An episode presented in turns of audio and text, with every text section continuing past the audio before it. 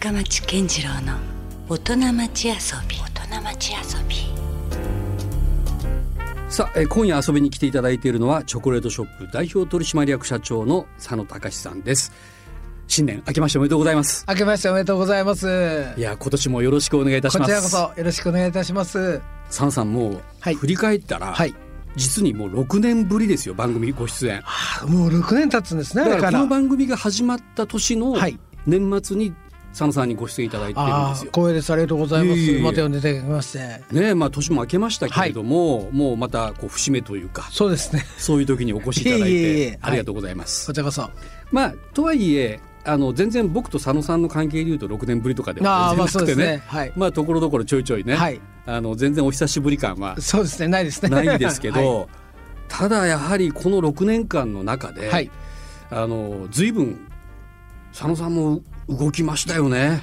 そうですね。本当になんか自分で言うのもおかしいんですけど、はい結構走ってきたなという感じはあります。はい。ねなんかもうええ結構チャレンジものが多くなかったですか？そうですね。あの今までのセグメントとはまた違う方向ではいかなり攻めてみましたので、いやいやいや、うんもうその間ね6年間の間にあの佐野さんのあのご息女のはい。恵美子さんにわあそうですね。もちろんお越しいただいて、はいでパリの展開はいはい。がまずその中に一つありましたよね、あれはどうですか？その順調に？まああの僕はねやっぱはいりその娘ですから、うん。そのやっぱり経営というものに対してやっぱり真摯に向き合わせたいかったから、うんある意味ちょっと苦労してほしいなと。あうん。まあ、そのそういうよりも難しさを感じてもらった方がいいんじゃないかという感じだったんいやですが。でも十分今回、はい。ただでさえ外的なその要因というか、はい。コロナウイルスでまあフランスパリもロックダウンということもあったりしたから、それは十分あったんじゃないですか？そうですね。あの今回のあの去年のコロナ禍の中ではねかなりやっぱり苦労したんですが、やっぱりはい、ただオープニングからの流れがやっぱりその非常にこう本当に好調だったんですね。でねやっぱ素晴らしかったのが福岡の人たちがみんな手伝うんですよ、パリ在住の。ああそうですか。うん、そのね。いやまあ同郷のね、うん。なんかそのやっぱお店がえパリに来たっていうのはやっぱ嬉しいですよね。きっと。一風堂の河原さんとか、うん。お前んとこ夏売れんべえがチョコレートってうん。うち、に置いときやいっつってから、パリのお店にうちの石畳に置いてくれたりそこではコラボがそうなんですよ。そういうねあの博多の人の応援がすごくあってまあ本当にあの皆さんのおかげでなんとかこううまく今いってる感じなんですけどね。そこは。パパもちゃんとしっかりと後ろ盾いやいやいやないやいやいやいやいや。でもやっぱそのコロナ禍の中でやっぱり日本と違うぐらいのロックダウンの厳しさなんで、ねえ、はい、ニュース映像で流れてましたけど、一子一人いないそうですね。間がずっと続いてましたからね。もうもうほぼほぼねパリって観光で成り立ってる街ですから、あその中で観光客がいない。そしてそのレストランがもう閉めちゃわないといけない状況じゃないですか。うん。だから日本以上にレストランは潰れてるわけですよねでも日本と同じようにその間も家賃は発生したり人件費もね、はい、はい、だからなかなかこう経営的にはやっぱり大そうですね。変ですよね。うん。うんまあまあその中でもなんかこういろんなこうメディアさんにもだんだん向こうであいつも出るようになってきて、おうまあそういった中で。う本当ね日本の全国放送レベルの。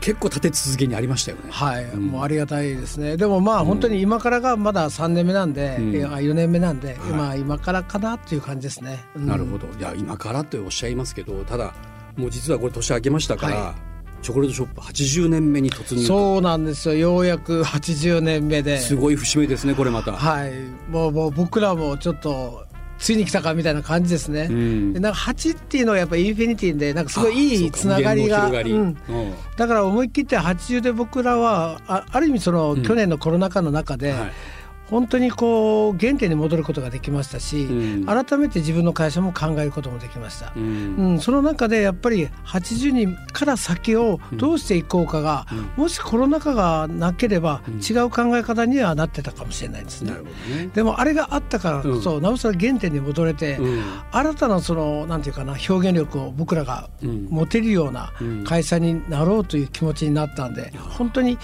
あのある意味あのいいタイミングではあったのかなと思いますですね。あ今の話をお伺いして、うんやはりそうかなっていうのがなんかすごくね、あの私たちの世界音楽のエンタメの業界の中でも、僕も初めてなんかこう立ち止まった感じがあったんですよ。はい2020は、うんうん。でそこでやっぱりこうね自分のルーツだったりとか、はい。そうですね。いろんななんか振り返ったところからまた次のヒントを探るみたいなね、うんうんそういうことありましたけどやっぱり佐野さんは全くそうですね。それまではなんかもうとにかく走ってあっという間の時間が過ぎていったんですけども、うん。やっぱりいろんな意味で自分の時間が取れるようになった、うん。でそこで何をやっぱりこう振り返るか、うん。何を見つめるかってなると僕一番最初に職人としてみもう一回自分を見つめ直したんですね。経営者というよりは、はい、ままあ、経営者をとこ横に置いといて、まずはその職人というものを自分の中であって、うん。で、まあ、自分の面白いんですけどスポンジを作ろうと。久しぶりスポンジいや一番ベースのスポンジですかステラみたいなね。なデコレーションのスポンジですね、はいはいベースですよね、はいベースですね。にケーキの。あれを、あのもう一回自分の中でちょっと磨き込もうと思ってやると。まさにベースっていうかルーツですよね、うんこれがなかなかうまくいかないわけですよ。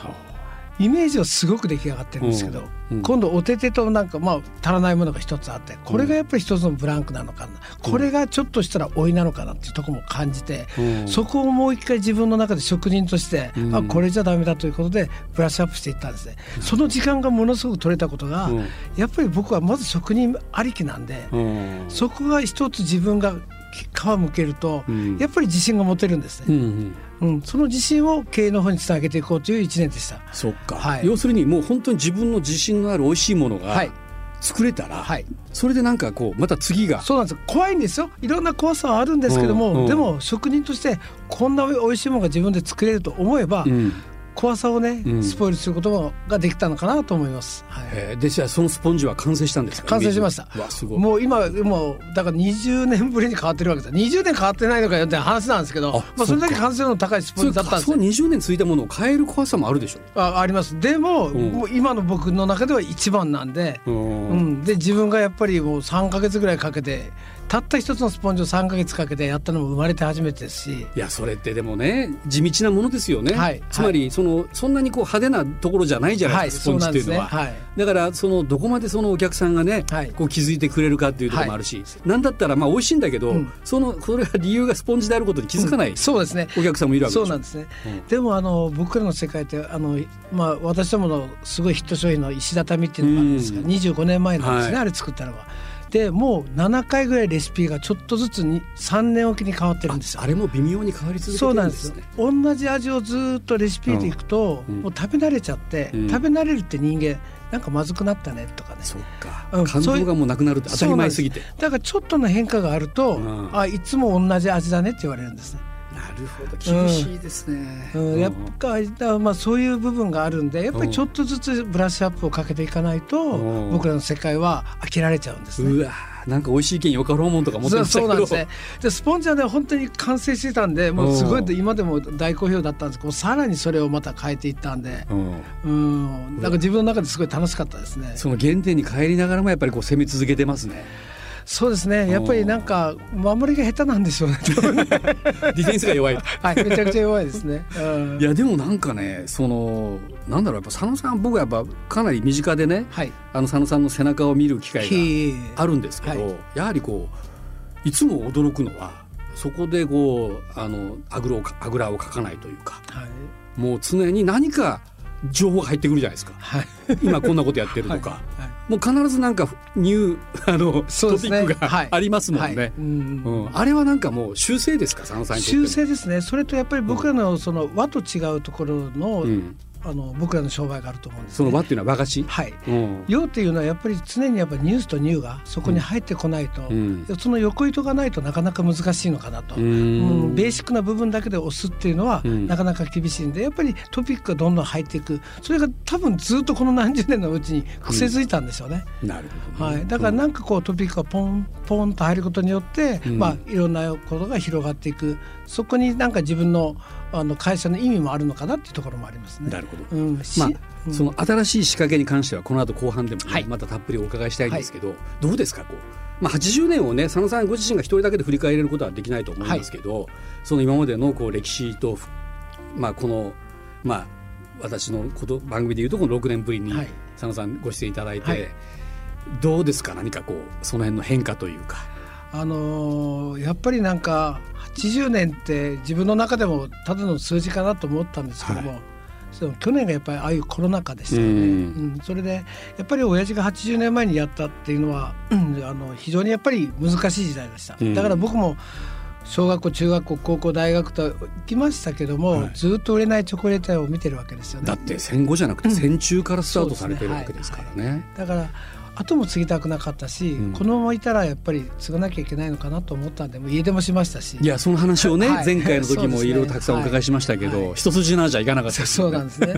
でまあいろいろあって帰ってきたけども、やっぱり僕はやっぱその時代というよりも、うん人のせいにしかできなかった自分がいたんですねやっぱり。うん売れないのは人のせい、うん。場所のせい、うん。まあいろんなことが全て人のせいです、ね。自分のせいには認めたくなかった。絶対認めたくなかった、うん。でもやっぱりあの自分がやっぱり何年5年10年20年と自分が商売していく中で、うん。やっぱりいろんなことが起きた中で初めてやっぱりその親父おふくろの偉大さっていうのをそこに感じたんですね。うん。やっぱりファウンダーの力強さっていうのは、うん。僕は本当にうん真似できないなと思うんですね。改めてそのはい。父の偉大さを。はい、おう。だからなおさら逆に父母が作ったもの、はい。このチョコレートをやっぱり僕が広げる義務があると、うん。うん、そのためにはどうしたらいいかっていうことを常に考えてましたし、おう。だからけい娘もそうなんですけど、ん。僕も基本は親父の作った80年前のレシピが元なんですよ。あやっぱそこがもう常に佐野家としてのこそうなんだから僕も娘も本当娘も言うんですけどもうその親父天才やったねと。あ80年前のレシピが今使えるってパリでそれが通用してるんですよ。あそれすごいですね。はい、まあこれがすごいなと思って。本物だったってこいやとですよね。本物だったんですね。うん。うん。まあでもおそらく恵美子さんもそのまあいろいろ大変な時代あの1年間だったんで、改めて父親の凄さがねようやく多分骨身に染みたんじゃないですか。うんまあまあまあそうですね。まあね。彼女も初めてのね挫折だったと思うし、経営することも初めてじゃないですか。はいはい。で、ね。店も閉めなきゃ何ヶ月も閉めなきゃいけなかったし、で。で社員さんたちも出勤もさせることもできなかったし、うんうんそういった中でのやっぱり彼女の苦労のこの半年の苦労っていうのはすごく彼の彼女の人生においてはやっぱり、あのプラスにしてもらいたいですねやっぱり。ねうんそれはもうこの佐野家の三代にまつわる話はね、はいそれは全国ネットも飛びつきますよ。まあ、というね今日はまあはい佐野さんに6年ぶりにお伺い、ね、あのお迎えしてということなんですけどまあ先ほどからね今までのこう歴史を振り返ったりという話をお伺いしたりしてますけどもまあ立ち止まらない佐野さんがね新たにまた仕掛けようとしていることが、はいプロジェクトがそうですね。あるんですよね今。年まず一発目があります。はい。うんこれがですね、はい僕も糸島に10年住んでるんですね。あもう10年ですか？うん。深町さんの前でね、はい糸島を語るってちょっと恥ずかしい。いやいやいやいや本当に全然ですよ。だだって本当にこれは、はい福岡の人間なら誰でも知ってますけど、うん。やっぱ深町さん林さんのおかげで糸島があれだけ盛り上がってるわけですからね。だってあの当時、誰も糸島ってそんなサーファーぐらいしか行かなかったですよ。27年前はね、はい、もうだ行きにくかったしめちゃくちゃ道も悪かったし。そうですね。はい。いやでももう今や佐野さんがねもう先輩ですよ。はい。だってもう糸島住民でそうですね。も10年目なんでしょ？う。10年目です。はい。それは僕だって糸島通い あれです通い込んです。ああまあですね。でもそんな糸島にもなんか好きすぎちゃって。あもうそんなハマってますやっぱり。ハマってますやっぱり、うん。でねまさかのうん。まあ春にうん。糸島店をオープンさせようと思っております。東京の出店とかは断り続けて、はい。ねまあパリこそまあなんとか、そうですね。はい。ね唯一はい。博多から出ましたけど、糸島ですか？東京じゃなくて。はい。これはどんな思いなんですか？あのーまず皆さんやっぱり言われることと一緒ですね、はい。あの糸島の場所？うん。あの場所にやっぱ惚れてしまいましたね、ううんん。それとあとね糸島の人たち住んでる人たちが面白いんですよ。あもう住民ですからいろいろつながってるわけですね。そうですね。うんあの農業やってる人とかはい漁業やってる人とかも、うんもうね今までの博多の人とはまたこうね、違う感覚でお付き合い出て、うんすごく面白くって、うんそれがなんかかといってなんかいろんな農業されてる方の苦労もいっぱい聞くわけなんですよ。はい。僕結構糸島に10年住んでるって誰も言ってなかったんで。でしょだってねそうなんですよかまあ秘密といえば秘密みたいなだったんですよ感じでしたもんね。はい、うんうんでまあその中でやっぱり純で住んでて、うん。本当にいろんな人と知り合った、うん。でそしてなんかこれをなんか僕の力で少しでもなんか皆さんのためにうん。なるのと自分自身がうん。あの場所でやりたいという気持ちになったんです。なるほど。うん。貢献プラス自分のまあそうです。はい、まあ、貢献なんかはそんなね大したことできないんですが、やっぱりなかなかあの福岡で出店を考えるときに商品ありきで考えていくじゃないですか、うん。この商品を売りたいからこういう場所にしよう。この辺の客層に合わせてこういう場所を選んでいこう。テナントはこうしていうふうに作っていこう、まあ、言い方悪いけどちょっと押し付けがましくなる、そうですね。とこありますよね。商品ありきからずっと商品ありきテナント作りですよね、うん。でも今回はもう場所ありきなんで、うんまだ1月なんですけど、うん。内容まだ全然決めてないですよ。えいつ頃オープン予定なんです一応ですね3月春ですか？ら3月の終わりか4月ぐらいにはオープンさせかようかな大丈夫ですか？あと23か月かそう23か月じゃないですけど まああのこ移動コンテナで作るんで、うんあー。あもうすぐその辺はできるか上がりますから。ロケーション的にはどういうロケーションの、糸島もほら山もあれば海もあるじゃないですか、あの海辺の二見ヶ浦の真ん前です。あじゃあもう目の前にビーチがあってビーチがあってあの二見ヶ浦のはい。そんなところのチョコレートショップですか？そうなんですよ。それはちょっとまた新しいですね。新しいですね。もう僕らもだから、えでも勢いでやっちゃったけど、うん。何作ろうみたいなでも今さっきおっしゃってたような糸島のそういう、はい。まあ作られたもの。そうなんです。をうまく活用するっていうことですか、はい。もちろんそこをメインにしてやっていきたいし、でもやっぱり糸島ならではのうん。チョコレートショップの表現もしていきたいなと。うん。うんじゃあそこに行かないと買えないものも実はあるかもしれないですね。だからほとんどがそのそういう商品になっていくんじゃないかなっていうところですね。はい。そうですか、はいでもやっぱり石畳も置い置いてほしいんじゃそうないですか？です。だから糸島の石畳を今ずっと考えてます。糸島バージョン。はい。博多の石畳ではなくて糸島の石畳です。おお、はいなるほどね。だから石畳って名前つけるのは、うん僕らののチョコレートショップの中ではなかなかレギュレーション厳しいんですよ。あ、そうですか。だから今ずっと社員たちと、うんあのまあ僕も入ってますけど、うん。あの試作作りして、うんまあ一番いいの選ぼうかみたいな。いやそこのクリエイティブがねなんか僕改めてやっぱすごいなと思ったのはワン九州ですよあーワン九州ミュージアム、はいはい松岡京子さんのね、主催されている、そこでまあ松岡京子さんがあの天真爛漫に無茶ぶりガンガン来るじゃないですか。佐野さんこんなのどう作ってくださいみたいなね、あのとどめがねすごかったですね。いやすごかったです。もうもうついには空海でしたからね。空海でしたね。何そのテーマで、はいみたいなのありますよね、はい。普通はね、でもそこに対してあの決してなんか曖昧なものじゃなくてね、はい。もうすなんかちゃんとしたしっかりとあなるほどって納得のものを、はい。若い社員さんと一緒にね、はい。はい佐野さんが必ず持ってくるとこがもうちょっとびっくりしますよ。久々空海の本みんなで読み漁りました。本当に。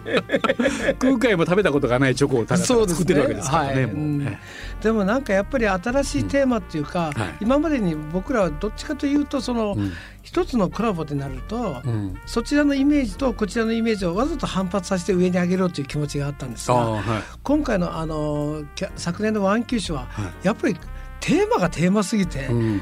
もう逆に寄っていこうという初めての寄りだったんですね。寄っていくという言葉表現おかしいんですけれども、うんうん。そこによって生まれたものがまた僕らが今まで考えてた考え方と違うベクトルになったから、うん。すごい面白い商品ができたなっていうのがありました。いやそうなんですよ。だからあのやめちゃんの時でしたっけ、はい。今度は逆にそのあの佐野さんがおっしゃってたのはこう引き算というか、はい、そうですね。あまりそこでこうチョコをね無理やりぶつけるんじゃなくて、ね。はい。うん。いかにそのお茶の味が生きるかうんみたいなところで勝負されたとかはいおっしゃったりしてたので、だから今まではなんかこう反発させてポンと上に上げたんですけど、やっぱりそこにいかにその邪魔せずにっていう言葉はおかしいんですけども、うん。はい。その素材を生かすかっていうところですよね。うん。普通は英語でねなんかこはれチョコレートショップのなんか魂をここでぶつけてとかってなんかなりそうなもんですけどはい。はい。ね。うん。でもそういうことがすごくワンキューしては勉強になったし、うん。それによってあのいたシェフの女の子は、はい。今回の店作りのトップなんですよ。あなるほどね、もうだからいろんなことを情報を収集して、うん。もう考える能力がもうあの去年1年ではい。すごく彼女は、はい、嫌というほど身につけてきて、うん。だから僕の気持ちもかなり入ってるんですが、今回はスタッフさんにある程度任せるようないやそこで育ってきてるなというのもね私が言うのもなんかおこがましいですけど、ありがたいですね。今まで全部自分でやってたことがもういろんな今スタッフさんが代わりにやってくれるんで、うん。だからなおさら自分がもっとやれることが増えましたですね。そうか自由度はまたそこでね、はい。生まれるし、うん。うん。いやだからなんかすごいですね。いやだからこの80っていうのがやっぱり一つの大きな 僕らの発信まあある意味ゼロ一なのかなっていう気持ちでおります。今ヘッドロゴまで変えろうとしてるんで。え？うちのあの C マークあるじゃないですか。おあれも変えるんですか？あそこも今から80年から20年ってもう僕の時代じゃないなと、うん、今から81年から100年っていうのは娘の時代だろうと。そしたら、えーまあ、これもお披露目なんですけども、うん、えー、中村新居さんと、はい、で私とで一つのコラボしてて、はい、お人形を作っていただいたそれはもう80周年イヤーでやるってことですか？でその中にお人形の下にチョコレートが入ってるんです。が、うん、そのパッケージをデザインしてくれるのが松岡京子さんなんです。出た。もういろいろつながっていってますね。そうなんですね。これ空海が言うところの重々堤防で、もう本当網の目のように、ね、そうですね。もういろんな自然も人もつながっていっているという。はいはいそこの表れです、ね、まあそんなこういろんなことがやっぱりこう、はい、次々とやっぱり出てくることがなんか非常に面白いし、うん、その息子さんと今娘が新たなヘッドコピーというかロゴを。おあすごい。そこのまたネクストジェネレーションが、はい、80から今度などれだけ先続くかまだわからないですけれども、そこはもうドラマチックに僕の時代じゃなくて次の時代に全て譲っていこうかなと。ただチートはシルバーで職員としては残ろうかなと。いやいやいやそれはそうですよ、はい、いやでもなかなかねそこも引引くっていうのがね引き際っていうか、はい。はいなかなか勇気いることですよね、はい、やっぱり佐野さんも全然元気やし、はい、あのまだまだ全然普通に元気でやれるはずなのに、はい、あえてもうなんかちょっと次を考えていらっしゃいますね。そうですね、うん、でやっぱその考え方をしてこの34年やっぱりいろんなことがあって、うん、やっぱコロナ禍の中である意味時間が取れたんですね。うんうんうん、で人はやっぱりあの育てるという言い方はおかしい育ってきてくれたんですね。うん、だからそのやっぱりコロナ禍の中で汗かいてくれる子がぐっと伸びてきましたね。だからそういった子たちをやっぱり今度逆に僕はティーアップしてあげないと努力した子に対してティーアップしていかないと、うん、なるほど。だからそういう役職も与えて店作りも今回はやってくれてっていうところになってきたんで、しっかりそこのマネジメントもできてますね。そうなんですよね、でも SNS 環境も彼女たちは強いし。あそっか、うん、だから今度の店なんか、商品でどうのこうのではなくて、いかにお客さんに発信してもらう店を作りますと。おそれどういうことですか？お客さんに発信してもらうお客さんがあのなんかこっちからプロモーションを起こすんではなくて、うん、お客さんが勝手にもうあ面白がってもらって。この店を宣伝したからこの商品を宣伝そういう店作りをしていいですかというもう考え方が違いますもんなるほどね。僕らはこの商品作ったらこれをなんとかどうのかなとかいう感じじゃないですか、はい、じゃなくて、うん主役はお客さんだと、うん、お客さんがもう勝手にこの商品をこの店をこのロケーションをプロモーターとなって。プロモーターとなって CM してくれる、うん、そんな店作りにしていいですか？この感覚が27歳の子が言う価値あるんです。ね。これが素晴らしいと思うんです。さすがもうネクストジェネレーションの知恵ですね、うん、知恵です、うん。まあ、それだけ100%というわけではないんですが、場所ということでいくと、まさに観光地ですからねあそこは。うん、市内の店とはやっぱ違うのかなという考えですよねやっぱり。ね、でそこにやっぱりいち早く気づいて、うん、もう物おじせず言う子たちがいるわけですから、うん、これは楽しみだなと。うわこれはちょっと糸島店楽しみですねまたね。まあまあそうですね。また全然違うチョコレートショップがそこに出現する、はい、多分もうなんかメニュー見てたら、うん。ええー、みたいなね、うん、やるそんなのっていう感じですよね。その3でさえドン引きするような。そうそうそうそうそう。でも逆にここでなんか僕のいわゆる経験を出しても意味がないのかなと思って、うん、うん、思い切って任せるとか任せた方がいいかなと思ってですね。ね。はい、でもそうこうしてる時にまた佐野さんは佐野さんでなんかやりやりそうですもんね。うん、なんかね油断しといたらなんかそこでまた新たななんかね。なんかまたいろいろいっぱいね、あのーコラボがたくさんあって、うん、もういっぱいこう詰まってるんですけど、もうもうだから80周年まで決まっててもう年明けたばっかりですけど、はい、もう次があるんですよ次の次までずっと決まっててで一つ面白いのが、うん、ちょっとこう妊活チョコレート。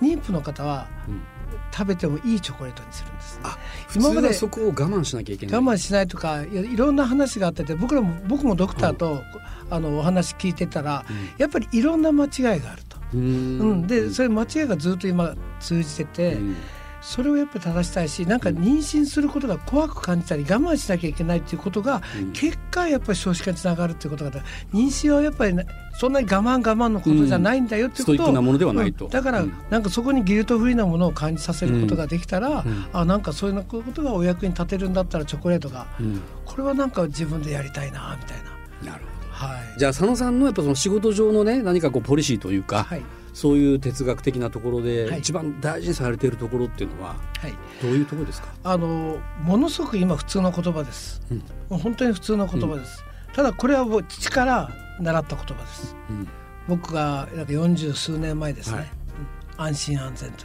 安心安全。40何年前に安心安全なんか言葉なかったです、うん、親父は70だから80年前からこの安心安全をやってるわけです、その頃剤防腐剤とかまあもうもういろんなものが安食の安全という言葉がないいやもう40年前とか結構めちゃくちゃですよ。めちゃくちゃです。言ってみたら、はい、はい、その中でやっぱり食の安全っていうのは親父から受け継いで、うん、そこが僕の今でも変わらないやっぱりフォーミュラですね。そう先見の明がやはり創業者。でも僕これ後から気がついたんですけども、もう僕修行から帰ってきてあんまりロスが多いんです、うん、チョコレート売れないから、うんうん、使えばいいやんって言ったんですけど、うん、まあ親父はねガウンとして何も言わずに使わなかったんですけど。すごい。